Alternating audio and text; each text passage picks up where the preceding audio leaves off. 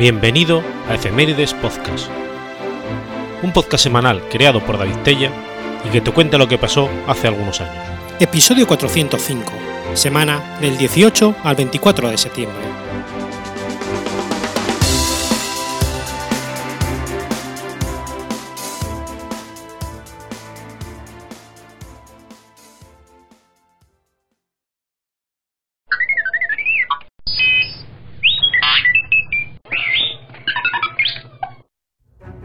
18 de septiembre de 1945. Nace John McAfee.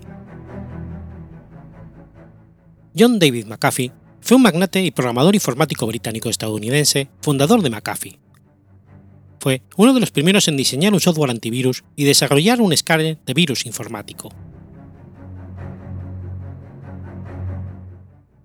Nació en Reino Unido y se crió en Salem, Virginia recibió su licenciatura en matemáticas de la Universidad de Roanoke en 1967 y un doctorado honorífico de esta institución en el 2008. John trabajó como programador por el Instituto de la NASA para Estudios Espaciales en Nueva York desde 1968 a 1970. Desde allí se trasladó a Univac como un diseñador de software y más tarde de Xerox como arquitecto del sistema operativo. En el 78 se incorporó a Computer Science Corporation como consultor de software. Más tarde, mientras estaba empleado por Lockheed en la década de 1980, McAfee recibió una copia del virus Brian y comenzó a desarrollar software para combatirlos. Fue el primero en distribuir software antivirus utilizando el modelo de negocios Salware. En 1989 renunció a Lockheed y comenzó a trabajar a tiempo completo en su empresa antivirus McAfee Associates, que inicialmente operaba desde su casa en Santa Clara, California. Esta compañía se convirtió en Network Associates, un nombre que retuvo durante siete años hasta que pasó a llamarse McAfee, que sigue siendo hoy en día como una de las mayores compañías de seguridad informática y antivirus del mundo. John McAfee enseñaba yoga y durante su vida escribió varios libros sobre esto. Otra empresa de negocios que fundó fue Tribal Voice, que desarrolló uno de los primeros programas de mensajería instantánea, PowWow. En agosto de 2009, The New York Times informó que la fortuna personal de McAfee se había reducido a 4 millones de dólares desde los 100 millones debido al efecto de la crisis financiera mundial y la recesión. A partir de febrero de 2010, John comenzó una nueva empresa en el campo de detección de quórum bacterianos, su nueva compañía, QuorumX, tiene su sede en Belice y está trabajando en la producción comercial de antibióticos naturales para la percepción de quórum. En un artículo de 2012 en Mesa Bulletin, la revista de Mensa América manifestó que siendo el creador del primer antivirus, lo convirtió en el objeto más deseado de los hackers. Y agregó, para los hackers soy una insignia de honor. Añadió que para su propia seguridad tiene gente que compra los equipos por él. Utiliza seudónimos para la creación de computadoras y accede al sistema y cambia su dirección IP varias veces al día. El 2 de mayo de 2012, la propiedad de McAfee en Orange Town fue allanada por la unidad de supresión de pandillas. Un comunicado de prensa declaró que fue detenido por la fabricación de medicamentos y posesión de un arma sin licencia, McAfee fue detenido presuntamente en presencia de su novia, de 17 años de edad y natural de Belice. Todos los cargos fueron retirados y McAfee demandó al gobierno de Belice por detención ilegal. El 12 de noviembre de 2012, la policía de Belice anunció que McAfee era buscado por asesinato. De acuerdo con funcionarios locales, McAfee es el principal sospechoso en el asesinato del expatriado estadounidense Gregory Bayan Fault, que fue asesinado a tiros el 10 de noviembre de 2012 en su casa en la isla de Cayo Ambergris. El 6 de diciembre de 2012, el presidente de Guatemala, Otto Pérez Molina, anuncia que su gobierno niega el asilo al millonario estadounidense John McAfee, detenido el 5 de diciembre por ingresar de forma ilegal en el país. Por su parte, el ex canciller guatemalteco Harold Caballeros aseguró que en las próximas horas McAfee sería entregado a Belice, cuyas autoridades querían interrogarlo en relación con el asesinato. Ese mismo día, queda recluido en el hospital de la PNC de Guatemala, después de fingir problemas en el corazón. El 12 de diciembre de 2012, después de permanecer en un albergue de migración en traslado al Aeropuerto Internacional de Aurora de Guatemala, de donde parte rumbo a Estados Unidos, asegura que prefería regresar a su país, en donde se sentiría más seguro que en Guatemala o Belice. En febrero de 2016, McAfee recibe atención mediática al ofrecerse públicamente a desencriptar el iPhone 5C utilizando por los perpetradores del tiroteo de San Bernardino, ante la disputa entre el FBI y Apple por la negativa de la compañía para hacerlo, citando los riesgos para la seguridad que la creación de una puerta trasera en los iPhone podría tener para sus clientes. McAfee se ofreció para que Apple no tuviera que ceder ante el FBI. Más tarde McAfee admitió que el ofrecimiento lo hizo para atraer la atención pública, aunque aún afirmaba que podría lograrlo. El 24 de julio de 2019 fue detenido en las costas de la República Dominicana al encontrarse armas ilegales dentro de su yate. En octubre de 2020, McAfee fue detenido en España por un presunto delito de evasión tributaria de los Estados Unidos. El programador atribuyó los cargos presentados en su contra a motivaciones políticas, por haber postulado como candidato presidencial por el Partido Libertario. Sin embargo, ese argumento fue desestimado por la Audiencia Nacional, que autorizó su extradición a Estados Unidos el 23 de junio de 2021. Ese mismo día, fue encontrado muerto en su celda en la prisión de Brians, en San Esteban, San España, presuntamente por suicidio.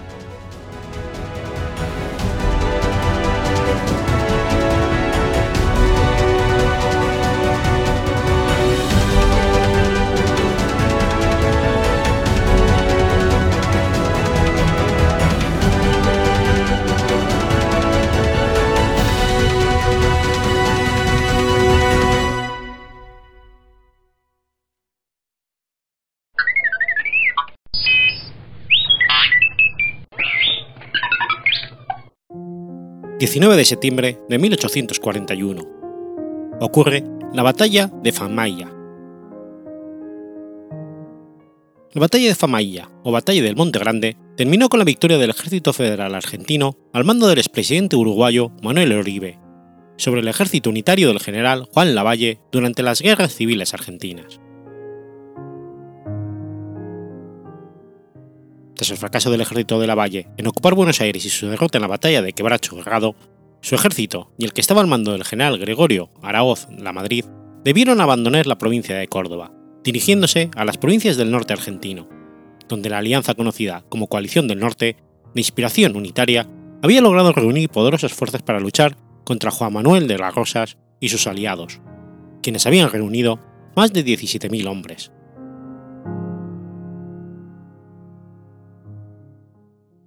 Mientras la Madrid reunía un nuevo ejército en la provincia de Tucumán, Lavalle hizo una campaña de varios meses en la de La Rioja con mil hombres para demorar a Oribe y darle tiempo a su aliado a terminar de, de prepararse. Este último concentraba sus fuerzas en Santiago del Estero e iniciaría su marcha al norte el 2 de septiembre. Para abrir nuevos frentes, envió también dos divisiones, una a Santiago del Estero, que fracasó sin luchar, y otra hacia Cuyo, que destrozada que fue destrozada en la batalla de San Cala.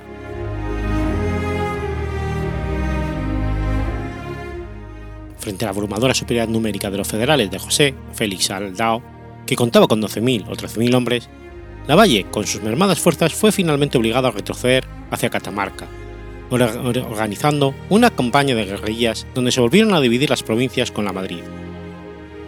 Este iría a Cuyo a insurreccionarla contra el régimen de Juan Manuel de Rosas con 3.000 hombres, mientras Lavalle esperaría a Oribe en Tucumán, uniendo sus fuerzas a las del gobernador de esa provincia, Marco Avellaneda, que la, aportó, que la aportó cerca de mil montoneros.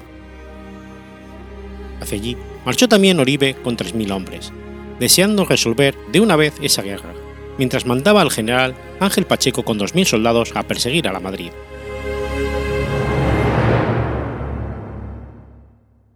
Dándose cuenta de su inferioridad y suponiendo que la mitad de las fuerzas enemigas debían estar en la ciudad, Lavalle marchó desde su campamento en los Nogales en la noche del 14 de septiembre para atacar por sorpresa. Su plan era atrapar a Oribe entre Tucumán y su ejército. El 15 estaba en Lules y al amanecer del 16 estaba en Famayá, villa que estaba despoblada y sus habitantes habían huido a las tierras cercanas. Acampó a orillas del río Valderrama. El 17 siguió la estancia de la Florida y al alba del 18 llegó a Negro Potrero. Allí, esa noche, atravesó el río Famayá.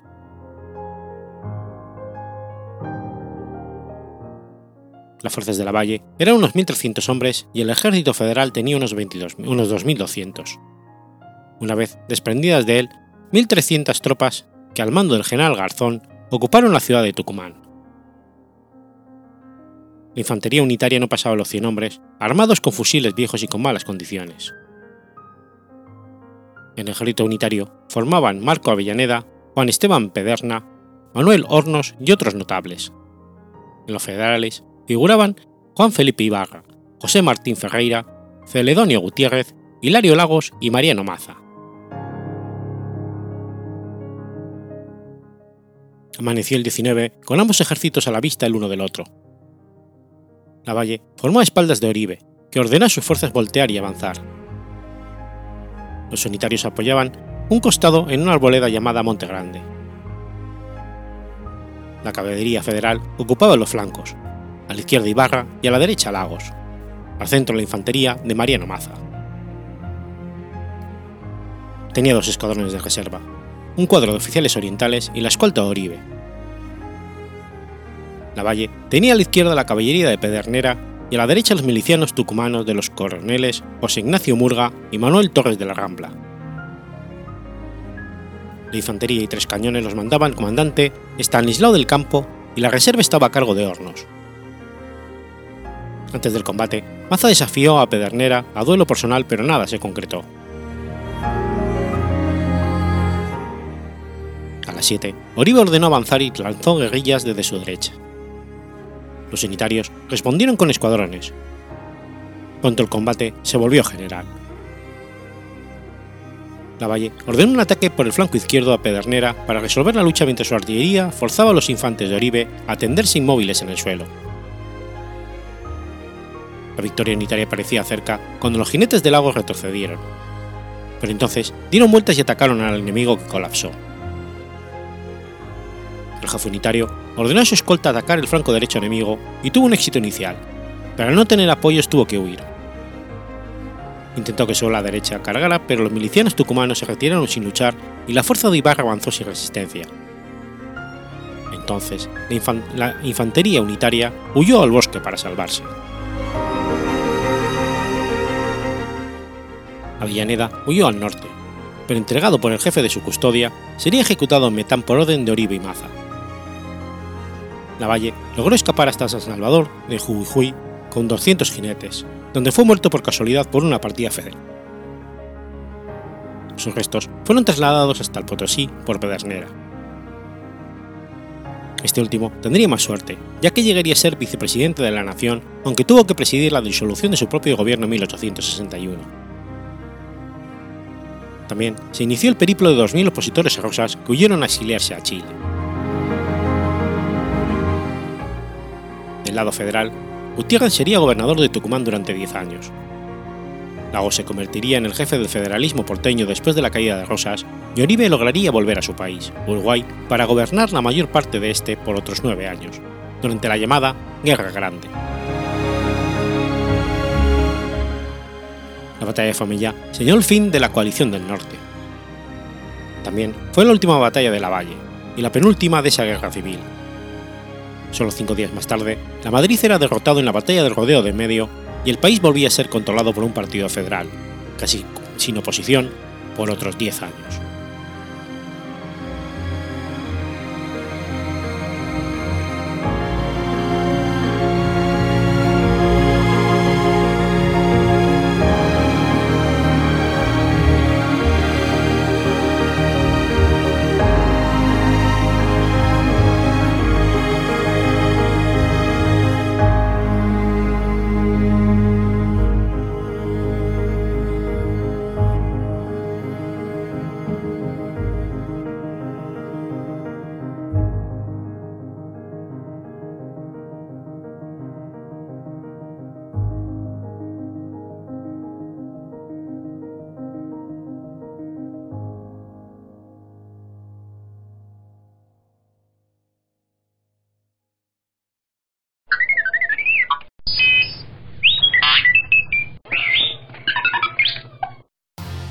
20 de septiembre de 1187. Comienza el sitio de Jerusalén. El sitio de Jerusalén se llevó a cabo el 20 de septiembre al 2 de octubre de 1187. Su resultado fue la conquista de Jerusalén por Saladino y el colapso total del reino de Jerusalén. La toma de Jerusalén por los musulmanes sirvió de motivo para el inicio de la Tercera Cruzada. En Tiro, Balaín de Uelín, señor de Ramala y Nablus, la más alta jerarquía noble que logró escapar de la derrota de Jatín, había pedido a Saladino paso seguro a Jerusalén con el fin de recuperar a su mujer, María Comneno, y su familia. Saladino le concedió el permiso a condición de que Balaín no tomara armas en contra suya y no permitiera en Jerusalén y no permaneciera en Jerusalén durante más de un día. Sin embargo, al llegar a la ciudad santa, el patriarca Heraclio, la reina Sibila y el resto de los habitantes le suplicaron que se hiciera cargo de la defensa de la ciudad. Heraclio, que sostuvo que debía permanecer por el bien de la cristiandad, le ofreció eximirle de su juramento y Balián aceptó. Balián comunicó su decisión a Saladino en Ascalón, a través de una disputa de burgueses, que rechazó las propuestas del sultán para una rendición negociada de Jerusalén. Sin embargo, Saladino dispuso una escolta para acompañar a María, sus hijos y toda su familia a Trípoli. Como el señor de la más alta jerarquía que permanecía en Jerusalén, según el cronista If al-Atir, Balián fue visto por los musulmanes como el más alto rango, más o menos equivalente al de un rey.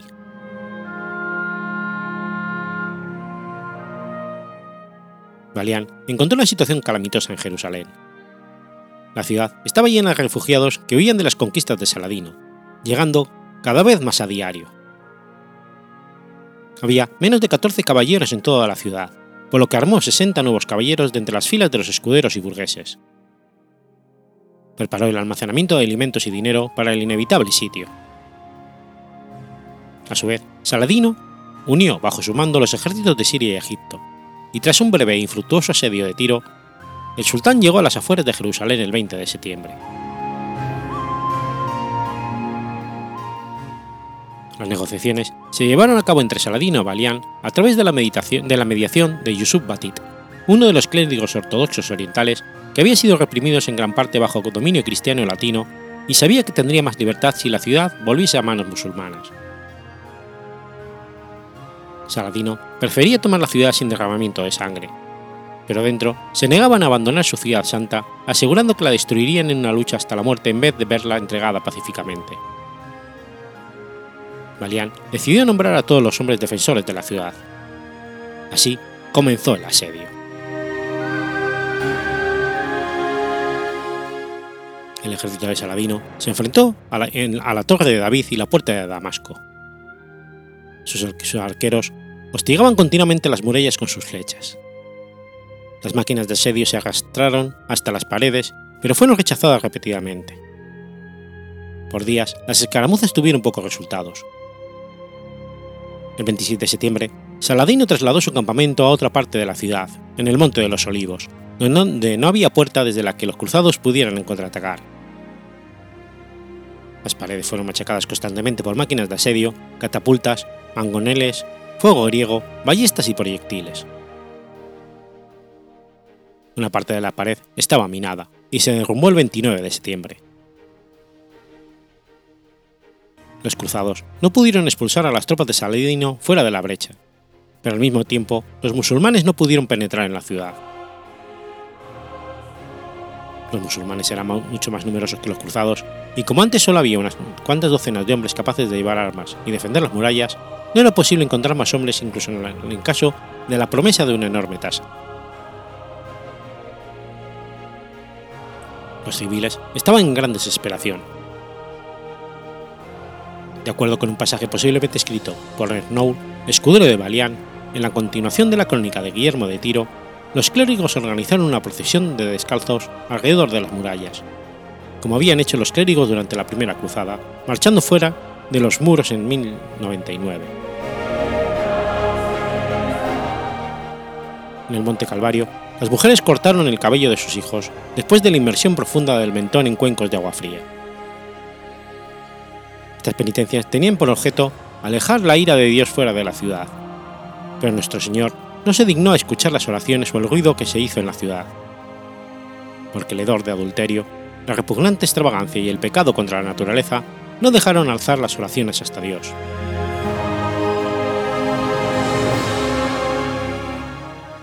A finales de septiembre, Balián cabalgó con una embajada a reunirse con el sultán, ofreciendo la entrega a la que se había negado inicialmente. Saladino no aceptaría esto, al ver que a medida que hablaba sus hombres escalaban las paredes e y plantaban sus banderas. Pronto, sin embargo, los cruzados repelieron su ataque. Saladino aceptó y los dos estaban de acuerdo en que la ciudad se entregaría a Saladino pacíficamente. El sultán permitió un rescate de 20 besantes para los hombres, 10 para las mujeres y 5 para los niños, pero los que no podían pagar se vendieron como esclavos. Balián argumentó en vano que había muchas más personas que no podían pagar, ya que quizás había hasta 20.000 refugiados de otras partes del reino.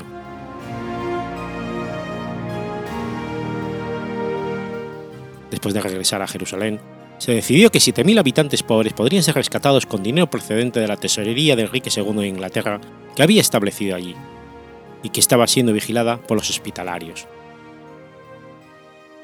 Este dinero estaba destinado para ser usado por Enrique en una peregrinación o cruzada en penitencia por el asesinato de Thomas Becket. Pero el rey nunca llegó, y su tesoro ya había sido utilizado para pagar mercenarios antes de la batalla de Jatín.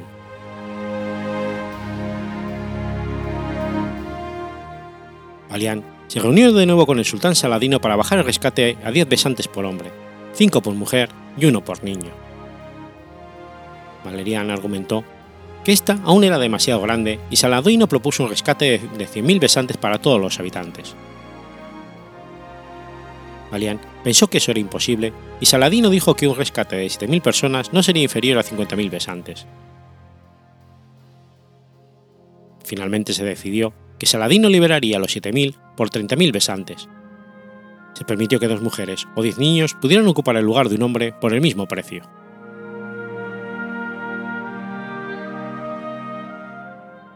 Balián entregó las llaves de la Torre de David, la ciudadela, el 2 de octubre. Se anunció que todos los habitantes tenían alrededor de un mes para pagar su rescate, si podían.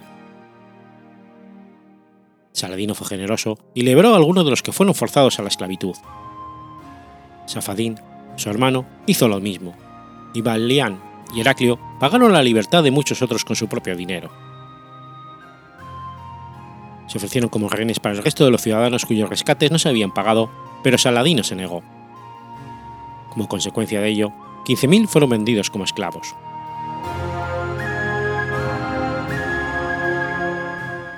Saladino permitió una marcha ordenada de Jerusalén e impidió el tipo de masacre que había producido cuando los cruzados tomaron la ciudad en 1099. Los habitantes rescatados marcharon lejos en tres columnas, los templarios y hospitalarios llevaron a las dos primeras, con Balián y el patriarca liderando la tercera. Se permitió a Balián reunirse con su esposa y familia en Trípoli.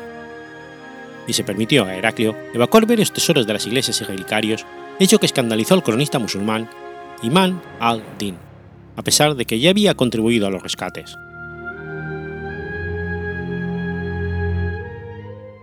Algunos de los refugiados se dirigieron primero a Trípoli donde se les negó la entrada y fueron despojados de las posesiones que habían tomado con ellos en Jerusalén.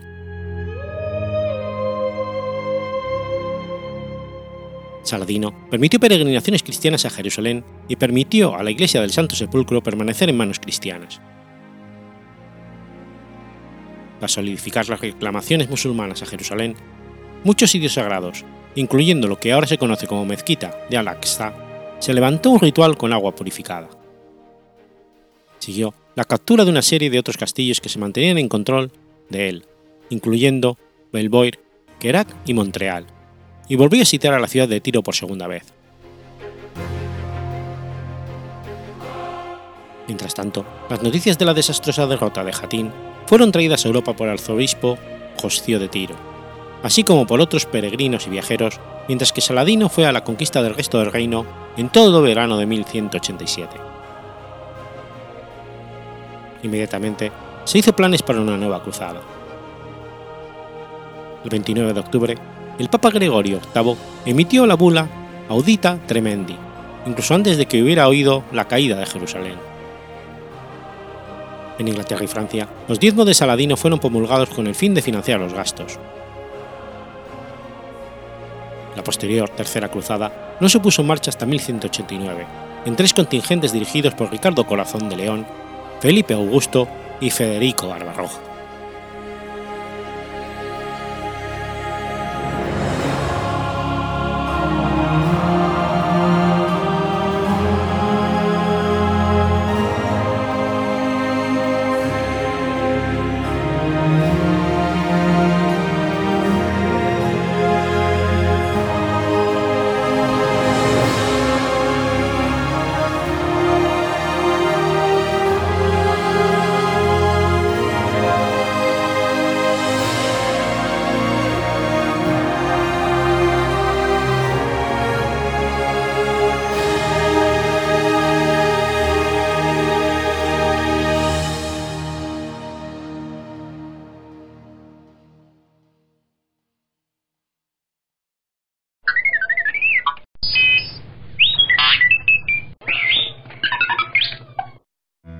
21 de septiembre de 1853.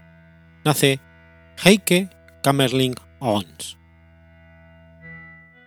Heike Kamerling Ons fue un físico holandés, descubridor de la superconductividad y galardonado con el Premio Nobel de Física en 1913. Entre 1871 y 73 estudió en la Universidad de Heidelberg, donde fue alumno de Robert Bunsen y Gustav Kirchhoff, doctorándose en la Universidad de Groninga en 1879. Fue profesor en la Escuela Politécnica de Delft entre 1878 y 1882, puesto que abandonó ese año para ser profesor de física en la Universidad de London hasta su jubilación en 1923.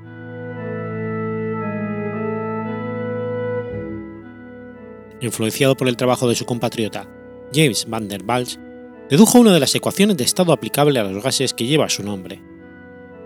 Asimismo, estudió las propiedades termodinámicas de los gases y líquidos en una amplia escala de presiones y temperaturas. En 1894 fundó el Laboratorio Criogénico de Lenden, que actualmente lleva su nombre. Investigó los efectos del frío extremo en numerosos gases y metales.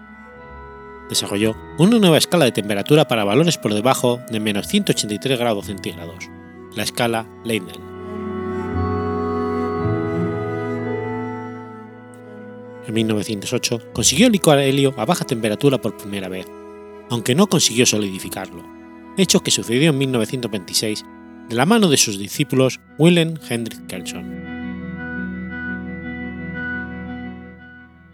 En 1911 descubrió la casi total ausencia de resistencia al paso de electricidad de ciertas sustancias a temperaturas cercanas al cero absoluto, fenómeno conocido como superconductividad. En 1913 fue galardonado con el Premio Nobel de Física por, en palabras del comité, sus investigaciones en las características de las, de las materias a bajas temperaturas que permitieron la producción del helio líquido. Kamerlingh Onnes confiaba en que la resistencia se redujera sustancialmente porque la resistencia eléctrica decrece mientras desciende la temperatura, lo que Kamerlin no esperaba es que a 4,12 grados absolutos desaparecería absolutamente la resistencia del mercurio. Pero esto es lo que vio suceder. Al disponer una corriente eléctrica internamente en un anillo de mercurio solidificado, la corriente eléctrica fluía intensamente y sin perder un ápice de su potencia, si la temperatura no sobrepasaba aquel valor. Este prodigio se denomina superconductividad y después de Kamerlin se demostró que otros elementos y aleaciones de varios también eran superconductores a temperaturas cercanas al cero absoluto.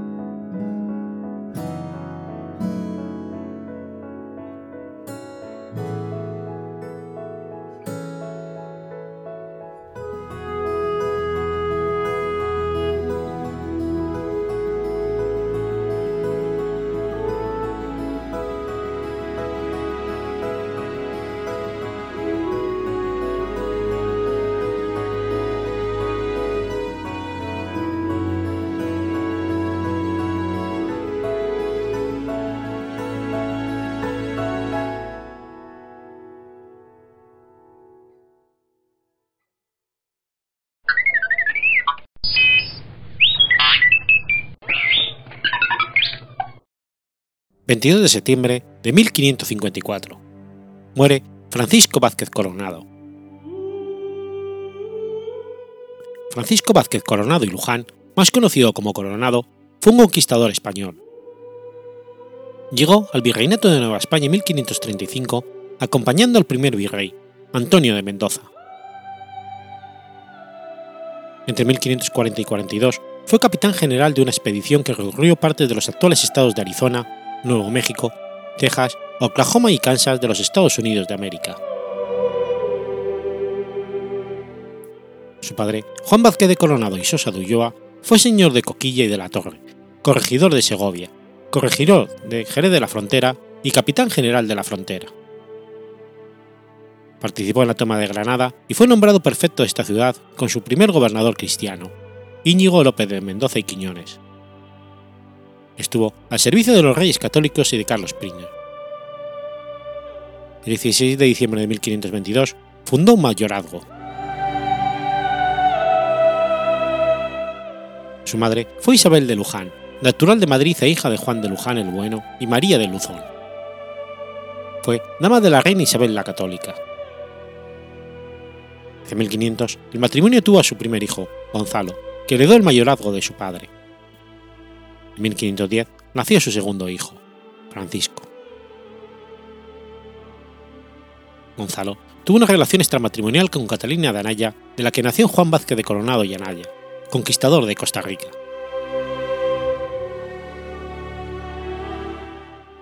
Francisco llegó a Nueva España en 1535 en el entorno del primer virrey, Antonio de Mendoza y Pacheco, que era hijo del patrono de su padre y amigo personal.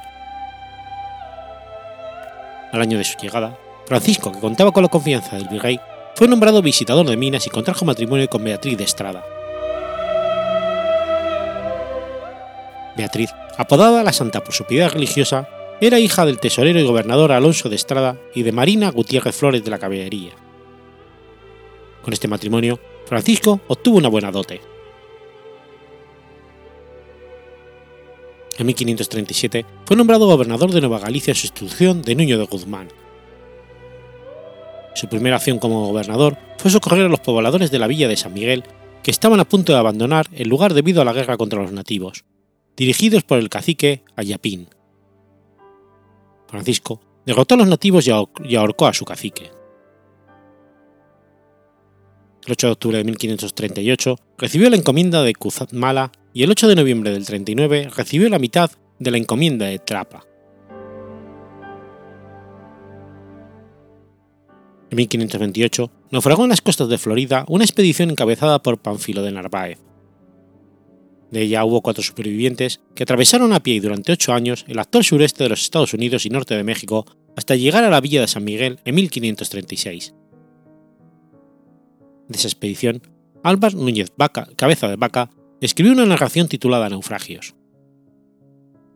En ella describe sus aventuras y las de sus tres compañeros, Alonso del Castillo Maldonado, Andrés Dorantes de Carranza y un esclavo de este último llamado Esteban. Cabeza de Vaca escribe que Esteban era negro al árabe natural de Arzamor, y fue el primer hombre nacido en África que puso pie en lo que hoy son los Estados Unidos de América.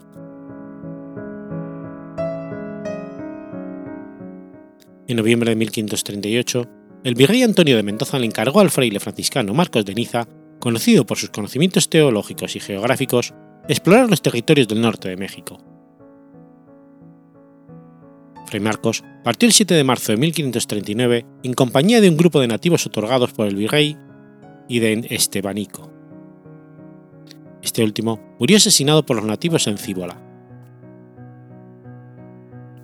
el 2 de septiembre de 1539, pocos días después de su regreso a México, escribió que un indio le había dicho que había siete grandes ciudades, una de las cuales se llamaba Cíbola, donde había turquesas en abundancia, incluso en las puertas de las casas. También dijo haber avistado Cíbola a lo lejos, que era más grande que Ciudad de México, y en aquella tierra había mucho oro con el que se hacían vasijas, joyas y paletillas para quitarse el sudor.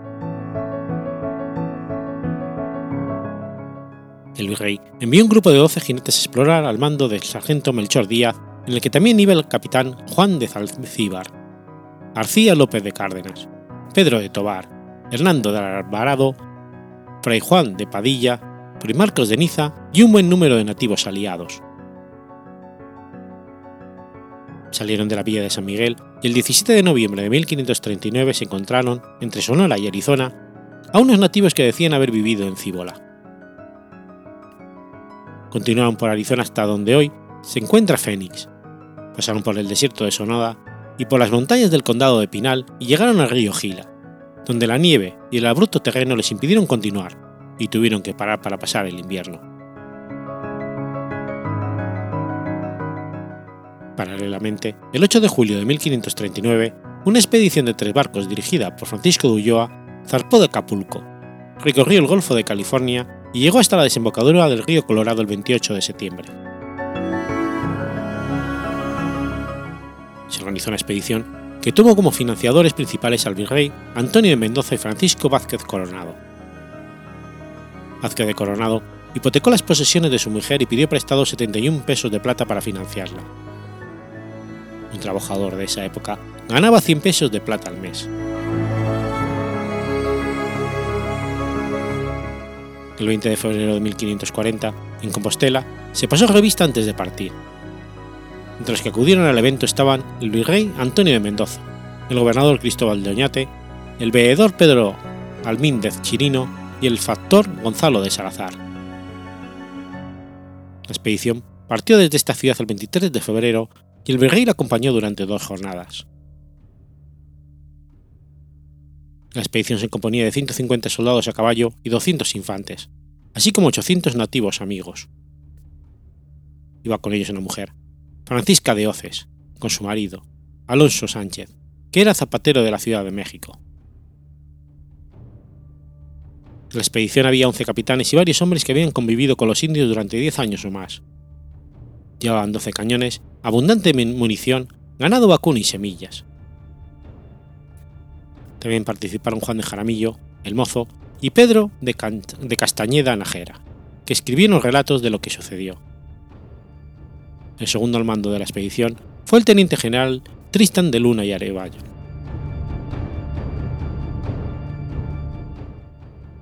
Cuando llegaron a Chiatamelta, empezaron a faltar suministros y pararon. Un grupo al mando del maestre de campo Lope de San Maniego fue a buscar víveres a un pueblo nativo, donde fueron atacados con flechas.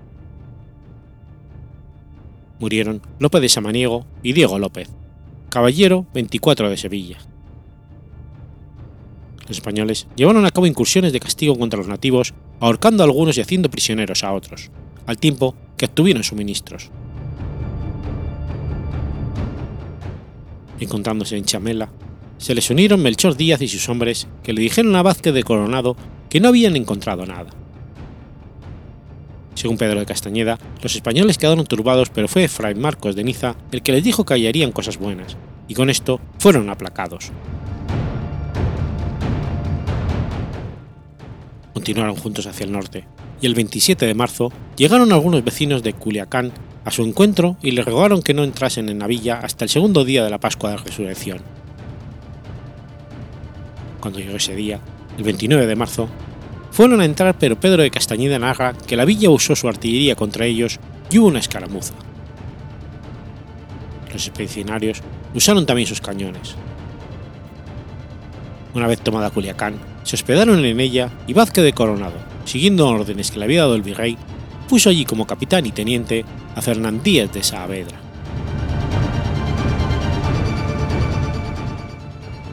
Quince días más tarde partieron de Culiacán. Se encontraron con indios que eran pacíficos y que ya conocían a Fray Marcos y otros miembros de la anterior expedición de Melchor Díaz. Cuando llegaron a Chichicale, al principio del desierto, quedaron defraudados porque solamente encontraron una casa en ruinas. Otros 15 días después encontraron un río que por sus aguas turbias y bermejas llamaron Bermejo, y encontraron también a un par de nativos que huyeron. Un día posterior, estando acampados, algunos indios que les vieron dieron unos gritos y los españoles cabalgaron tras ellos, aunque también huyeron. El 7 de julio avistaron Jahuicu, un pueblo de los indios Zuñi. Se trataba de un pueblo de unos 200 hombres de guerra, con casas pequeñas. Los españoles, al ver que aquello era cíbola, quedaron defraudados y algunos maldijeron a Fray Marcos. Como los indios no tenían actitud pacífica, los españoles gritaron Santiago y se lanzaron sobre el pueblo. En la entrada del pueblo le tiraron muchas piedras a Vázquez de Coronado y lo hubiese matado de no haber sido porque García López de Cárdenas y Fernando de Alvarado se tiraron sobre él y le sacaron de allí. En menos de una hora, los españoles lograron tomar el pueblo y consiguieron suministros. En adelante aquella región nativa se avino a la paz. Días después, llegaron a una región que Álvar Núñez Cabeza de Vaca había llamado Corazones, porque en ese lugar le habían ofrecido a él y a sus compañeros muchos corazones de animales. En esta región, Vázquez de Coronado fundó la villa de San Jerónimo de los Corazones, pero al ver que la población de este sitio era inviable, la trasladó a un valle de Sonora. Vázquez de Coronado nombró a Melchor Díaz capitán a cargo de los 80 hombres apostados en la villa de San Jerónimo de los Corazones de Sonora. También encargó a Juan Gallego que dirigiese a Nueva España con un mensaje para el virrey.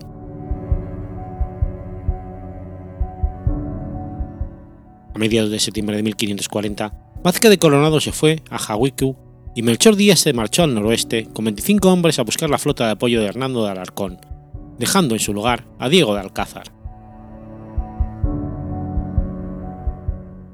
Melchor Díaz y sus hombres llegaron al río Colorado, donde encontraron un árbol escrito. Aquí llegó Alarcón. Al pie de este árbol hay cartas. En dichas cartas explicaba que había estado esperando sin resultados y que había descubierto que California no era una isla, sino parte de tierra firme, por lo que no podían continuar.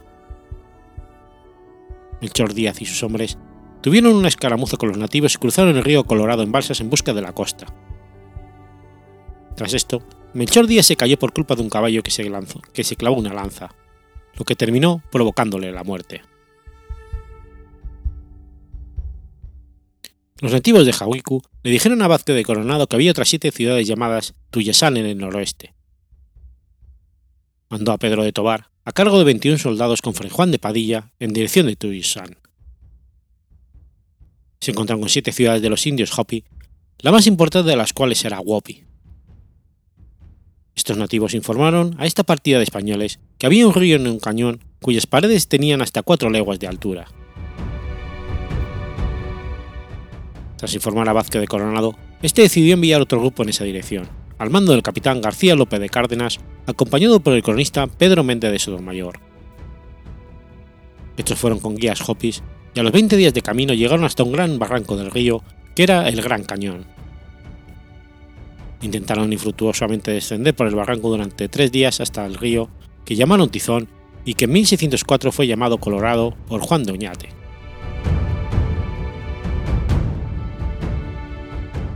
cuando los españoles estaban en Jahuicu, llegaron varios nativos de Cicuye. Los españoles llamaron a uno de los nativos bigotes porque tenía un largo mostacho. Estos nativos vinieron en son de paz y regalaron a los españoles cueros, rodelas y cascos, al tiempo que los europeos les dieron vasos de vidrio, cascabeles y otros objetos que ellos valoraban mucho. Se dieron cuenta de que uno de estos nuevos nativos tenía pintado en la piel un búfalo.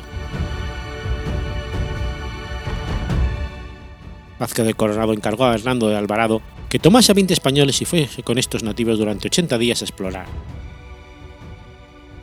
Tras cinco días de camino, llegaron al pueblo de los indios Acoma, que hicieron gestos de paz.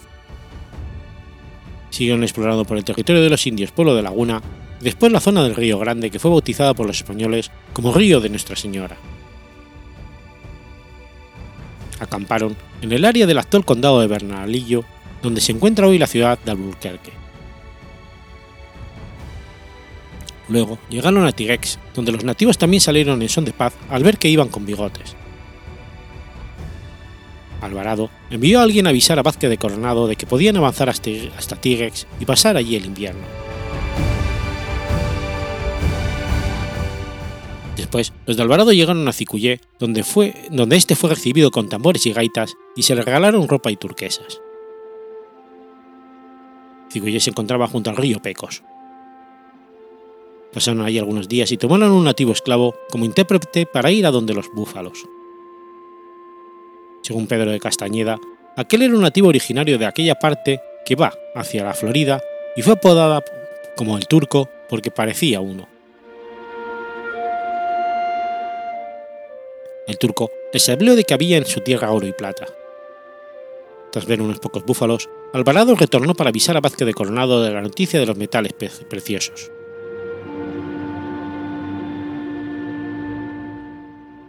El 20 de octubre de 1540, Vázquez de Coronado le escribió una carta a Carlos I desde Tigrex.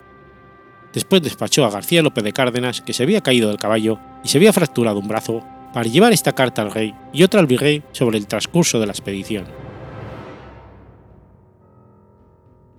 Hernando Alvarado regresó con el turco a Tigrex, donde se encontró con Vázquez de Coronado, que iba con 30 hombres. El turco, por su parte, continuó relatando sobre el oro y la plata que había en su tierra, y también dijo que él mismo llevaba unos brazaletes de oro que le había quitado los de Kizikuyé cuando lo capturaron. Así las cosas, Coronado le dijo a Alvarado que regresase a Cicuyé y trajese esos brazaletes. Alvarado llegó a Cicuyé y los nativos le dijeron que el turco mentía.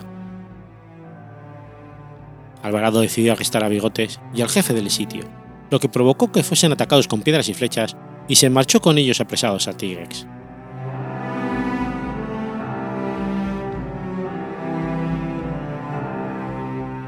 Comenzó el invierno y el resto de los expedicionarios, comandados por Tristan de Luna, fueron a Tigrex.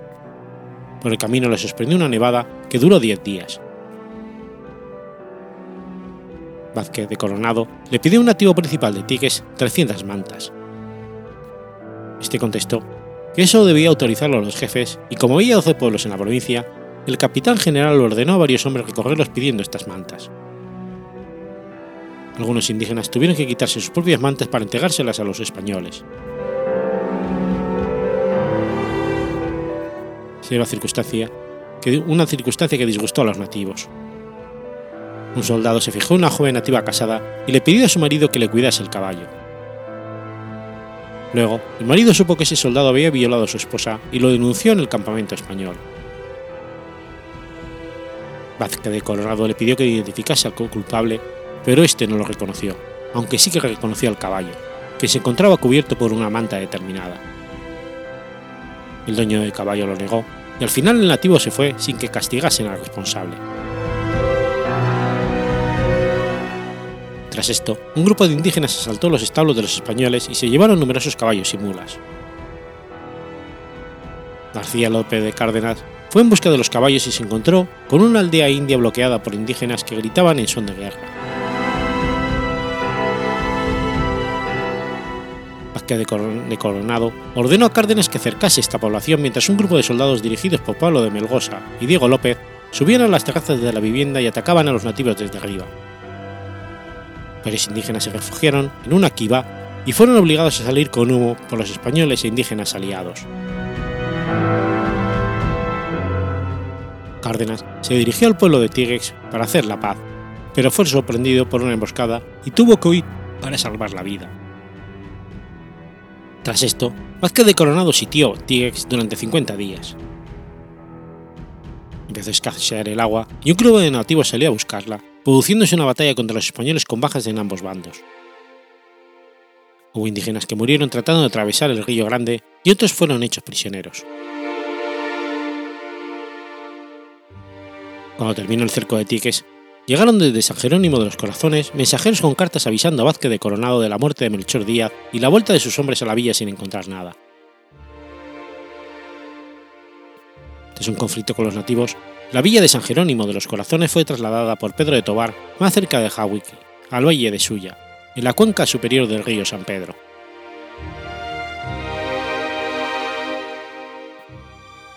En primavera de 1541, Vázquez de Coronado libera al jefe de Cicuye y a Bigotes. El 23 de abril, marcha en busca de la ciudad rica de oro de plata, la que había hablado el, el turco, Kibira dejó una, fuerza, una parte de su fuerza expedicionaria en Tigres con Tristán de Luna y Pedro de Tobar.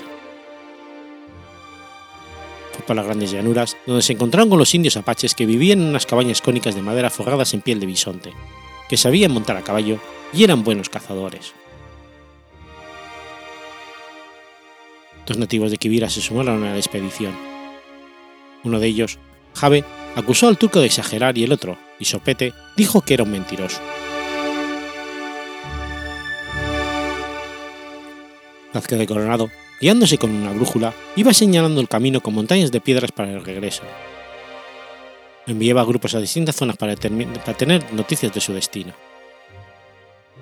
Uno de estos grupos, bajo el mando de Rodrigo de Maldonado, se encontró con unos indios querechos que informaron de que previamente habían pasado por ahí cuatro españoles. Estos debían de haber sido Álvarez Núñez Cabeza de Vaca y sus tres compañeros.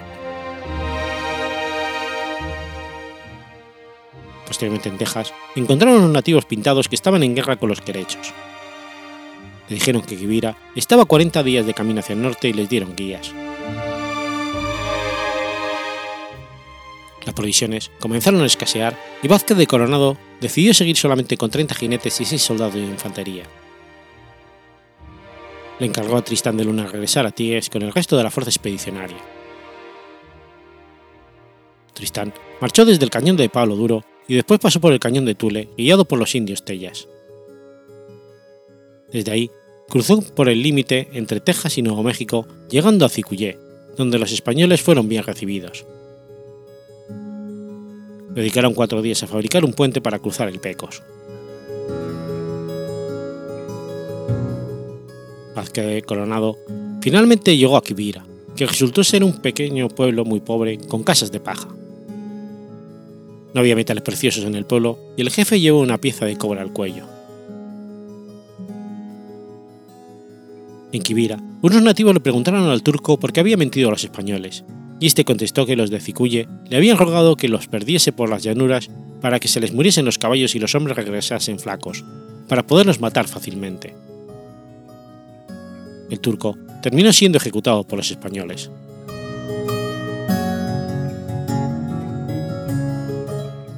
Vázquez de Coronado llegó a Tigues en septiembre de 1541, donde se reunió con el resto de los expedicionarios. Arillano consiguió provisiones de otros pueblos.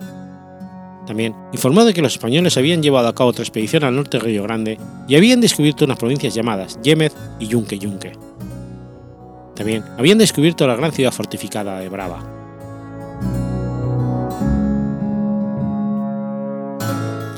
En primavera de 1542, Vázquez de Coronado estaba dispuesto a organizar otra marcha en busca de riquezas.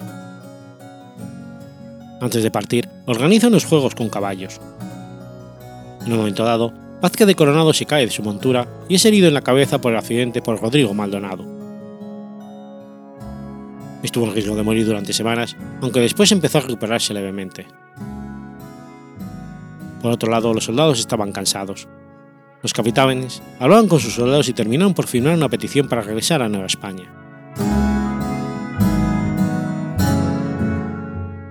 Vázquez de Coronado organizó un consejo con los capitanes donde se decidió regresar a Nueva España. Un grupo de capitanes se arrepintió y decidió coger la petición firmada de un cofre donde se guardaba, pero no la encontraron, ya que Vázquez de Coronado había decidido llevarla encima. Los arrepentidos pidieron al capitán general que dejase en Tigues a 70 hombres a la espera de recibir refuerzos y familias con los que hacer un asentamiento, pero tras consultar esto con el resto se decidió no hacerlo. Los frailes Juan de Padilla, Juan Escalona y Juan de la Cruz, que ya habían conseguido algunas conversiones, pidieron a Vázquez de Coronado que continuase con su labor misionera en aquellas tierras. El capitán general aceptó y les dejó con varios nativos aliados, con un mestizo y un portugués llamado Andrés do Campo.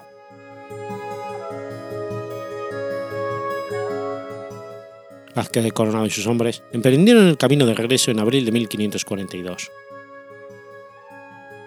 Fray Juan de la Cruz fue a Huicu, Fray Luis de Escalona fue a Cicuye y Fray Juan de Padilla se fue a Quivira con Andrés do Campo.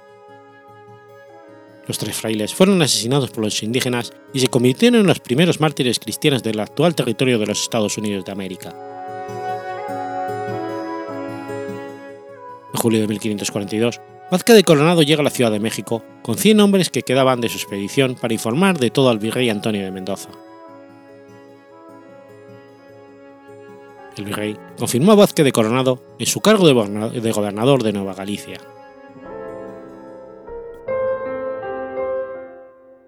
En 1544 decidió abandonar el gobierno de Nueva Galicia e instalarse con su familia en Ciudad de México, donde administró su patrimonio.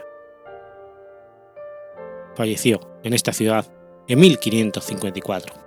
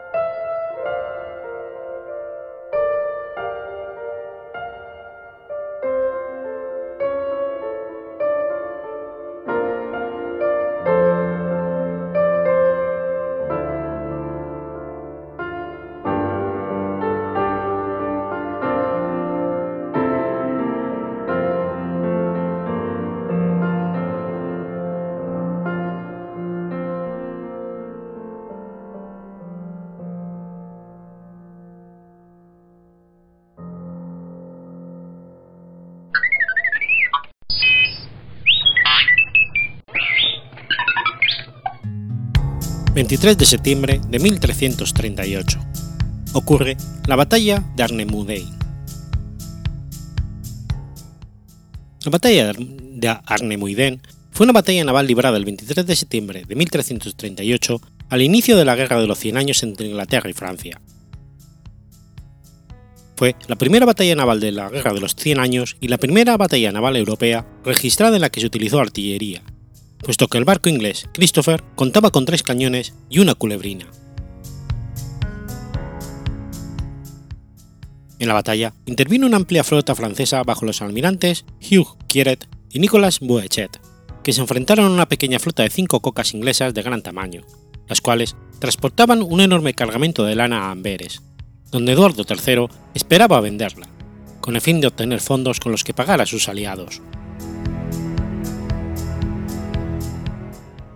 Tuvo lugar cerca de Arnemuiden, el puerto de la isla de Walcheren, en la actual Países Bajos, pero entonces parte del condado de Flandes, formalmente parte del Reino de Francia. Abrumado por la superioridad numérica y con algunos de sus tripulantes aún en tierra, los barcos ingleses lucharon con valentía, especialmente el de Christopher, bajo el mando de John Kingston, que también fue comandante de la escuadra Kingston y se rindió después de luchar y agotar todos los medios de la defensa en un día. Los franceses capturaron la rica carga y tomaron los cinco buques ingleses en su flota, pero masacraron a los prisioneros ingleses. Las crónicas escriben. Se dijo que los marineros del rey de Francia hicieron gran pillaje en este invierno, y sobre todo conquistaron el hermoso gran navío llamado Christopher, todo cargado de los bienes y de lana que el inglés enviaba a Flandes. La tal nave había costado mucho construir al rey inglés, pero la tripulación se perdió para los normandos, y fueron todos muertos.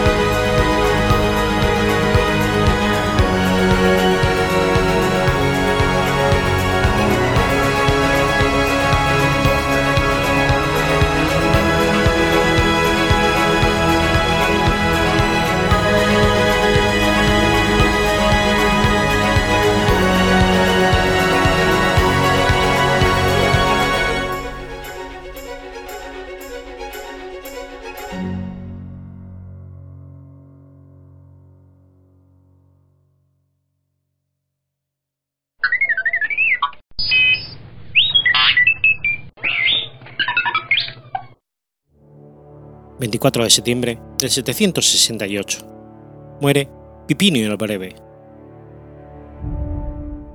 Pipinio el Breve fue el hijo menor de Carlos Martel y padre de Carlomagno. Fue el primer carolingio en convertirse rey. La educación de Pipinio se distinguió por la formación eclesiástica que recibió de los monjes de Saint-Denis. Sucediendo a su padre como mayordomo de palacio en el año 741, Pipinio reinó sobre Francia conjuntamente con su hermano mayor Carlomán. Pipinio gobernó en Neustria, Borgoña y Provenza, mientras que su hermano, mayor, Carlomán, se estableció en Austrasia, Alemania y Turingia. Los hermanos participaron activamente en las represiones de las revueltas lideradas por los bárbaros, aquitanos, sajones y alamanes en los primeros años de su reinado.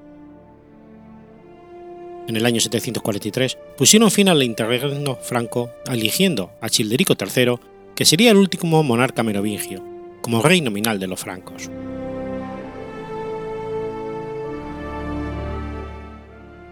con una buena disposición hacia la Iglesia y el papado, gracias a su educación eclesiástica, Pipino y Carlomán continuaron la labor de su padre apoyando a San Bonifacio en la reforma de la Iglesia franca y en la evangelización de los sajones. Después de que Carlomán, que era un hombre extensamente piadoso, se retirara de la vida religiosa en el 747, Pipino se convirtió en el único gobernante de los francos.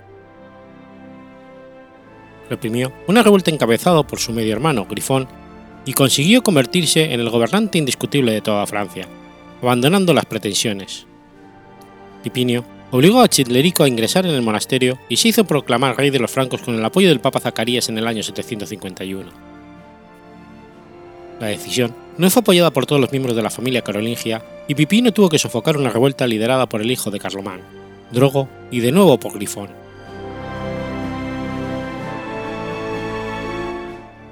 Como rey, Pipinio emprendió un ambicioso programa de expansión de su poder. Reformó la legislación de los francos y continuó las reformas eclesiásticas de Bonifacio. Pipinio también intervino a favor del papado de Esteban II contra los lombardos en Italia.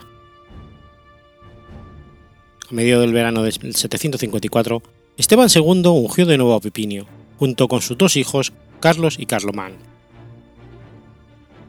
La ceremonia tuvo lugar en la iglesia de la abadía de Saint-Denis, cerca de París, y el Papa prohibió formalmente a los francos elegir como rey a alguien que no fuera la raza sagrada de Pipinio. También concedió a este y a sus hijos el título de patricio de Roma. Pipinio pudo asegurarse varias ciudades que luego entregó al Papa como parte de la donación de Pipinio.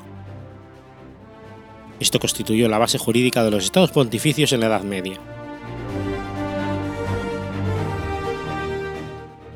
bizantinos, deseosos de entablar buenas relaciones con el creciente poder del Imperio franco, concedieron a Pipinio el título de patricio.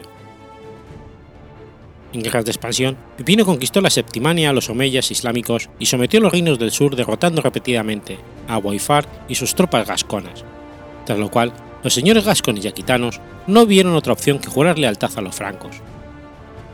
Sin embargo, Pipinio se vio afectado por las incesantes revueltas de los sajones y bárbaros, hizo una campaña incansable en Germania, pero la subyugación final de estas tribus quedó en manos de sus sucesores.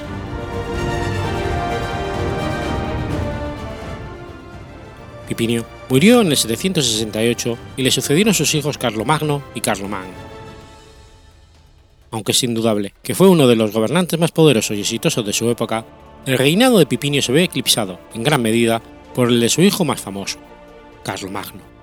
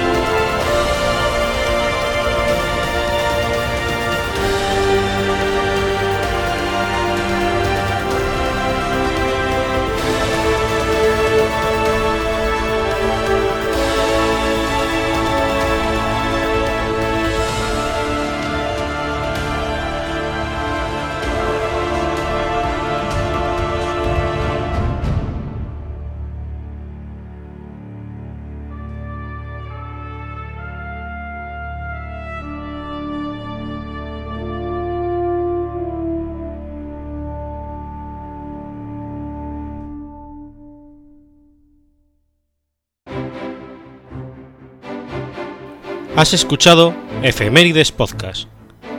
Si quieres ponerte en contacto conmigo, puedes hacerlo por Twitter a la cuenta arroba efemeridespod o mi cuenta personal, arroba telladavid, o por correo electrónico a la dirección efemeridespod.gmail.com. También puedes visitar la página web efemeridespodcast.es. Y recuerda que puedes suscribirte por iTunes y por iBox, y tienes un episodio nuevo cada lunes.